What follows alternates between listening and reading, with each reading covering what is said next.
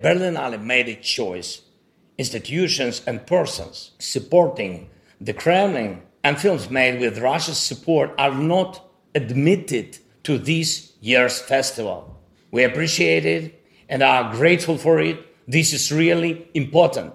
Mit diesen Worten hat sich Volodymyr Zelensky am vergangenen Donnerstag an das Publikum der Berlinale gerichtet. Der ukrainische Präsident hat zur Eröffnung der internationalen Filmfestspiele eine emotionale Rede gehalten. Darin hat er die Kunst aufgerufen, sich in die Politik einzumischen. Die Ukraine ist ein Schwerpunkt der diesjährigen Berlinale. Wie kann Kunst von diesem Krieg erzählen? Das fragen wir uns heute. Mein Name ist Janik Köhler. Hi.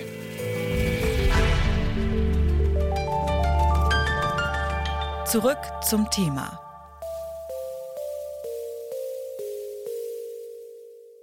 In Berlin finden zurzeit die 73. Internationalen Filmfestspiele statt. Bitte widmet eure Aufmerksamkeit unserem Werbepartner. Die Suche nach geeigneten Mitarbeitenden kann viel Zeit in Anspruch nehmen, muss sie aber nicht unbedingt, denn man kann sich helfen lassen. Zum Beispiel mit den Premium-Stellenanzeigen von Indeed, denn damit wird eure Stellenanzeige in der Suche sichtbarer und Bewerberinnen und Bewerber werden schneller auf euch aufmerksam. Indeed schenkt euch jetzt 75 Euro Startguthaben für eure Premium-Stellenanzeigen. Klickt dazu auf den Link in den Show Notes. Es gelten die AGB. Die Berlinale, die ist traditionell ein sehr politisches Festival. Das konnte man auch in diesem Jahr bei der Eröffnung erleben, als der ukrainische Präsident Volodymyr Zelensky per Video zugeschaltet wurde. Der Krieg in der Ukraine ist auch Thema in einigen Filmen, die in diesem Jahr auf der Berlinale zu sehen sind.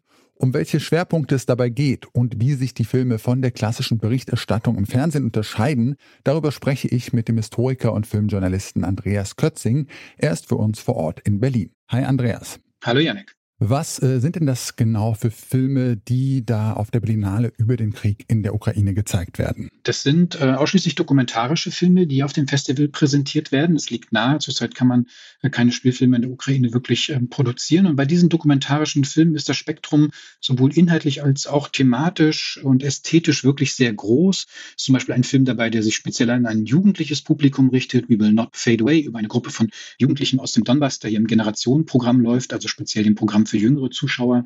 In Ukraine, ein sehr poetischer Dokumentarfilm von zwei polnischen äh, Dokumentarfilmregisseuren, die vor Ort sind im Kriegsgebiet, beobachten, wie dort wieder ganz alltägliches Leben einkehrt. Oder Eastern Front, ein Film, der mich wirklich sehr beeindruckt hat über eine Gruppe von medizinischen Fachkräften im Militär, die vor Ort verwundete Soldaten retten an der Front, bis eben hin zu Superpower, dem Film von Sean Penn, von dem ja auch bei der Eröffnungsveranstaltung ähm, schon viel die Rede war. Dann äh, bleiben wir doch gerne kurz bei diesem Film von Sean Penn. A democratic country has been invaded by its nuclear-armed neighbor. At least three explosions rocked the capital of Kiev. Der Hollywood-Star, der war ja auch zu Gast bei der Eröffnung, als äh, Zelensky zugeschaltet wurde.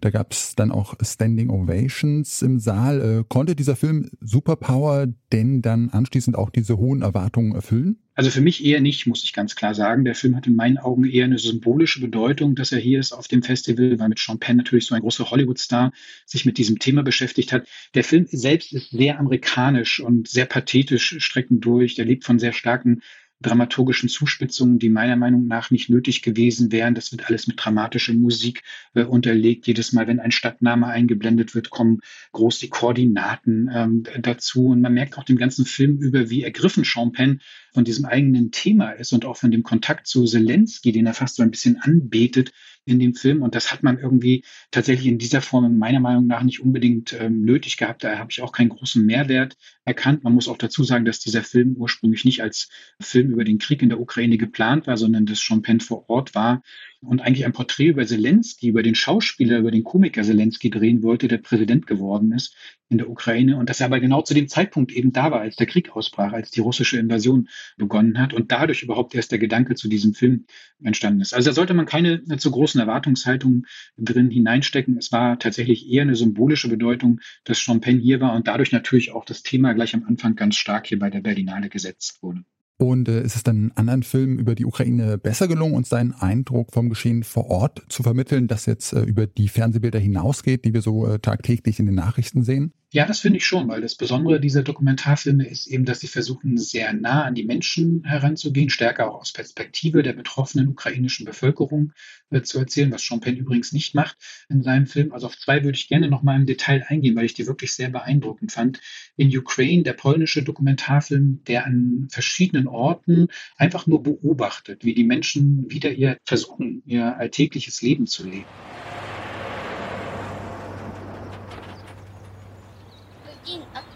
пуля летела. Вот так тупо, вот так Wir sehen da Kinder auf Spielplätzen spielen, während im Hintergrund die zerstörten Häuser stehen. Ähnliche Situationen in anderen Städten, wo wieder Markt stattfindet, wo gehandelt wird, wo getauscht wird. Und gleichzeitig sieht man eben in diesen Bildern immer die monströsen Zerstörungen, die der Krieg dort hinterlassen hat. Bis zu ganz surrealen Szenen, wenn Menschen dort ähm, sich an einem Panzer fotografieren, an einem russischen Panzer, der zerstört ist und im Straßengraben liegen geblieben. Das ist irritierend, aber zur gleichen Zeit auch irgendwie erhellend, dass man eben merkt, ja, da ist Krieg, aber es geht für die Menschen, die dort leben, irgendwie trotzdem immer weiter und die müssen ihr Leben auch weiterleben, trotz dieser Umstände und der Zerstörung, die der Krieg dort hinterlassen hat. Und dann Eastern Front, den ich vorhin schon erwähnt habe, von Vitali Mansky, ein, ein Film, der mich ganz sprach und ratlos ähm, zurückgelassen hat, weil es ganz krasse ethische Grenzüberschreitungen in diesem Film gibt. Er geht mit Menschen an die Front, die medizinisch ausgebildet sind, um dort vor Ort als Ersthelfer tätig zu sein. Und wir sehen alles. Wir sehen alles Schrecken, den ganzen Schrecken bis zu blutenden Menschen im Schlamm in verschiedenen Szenen.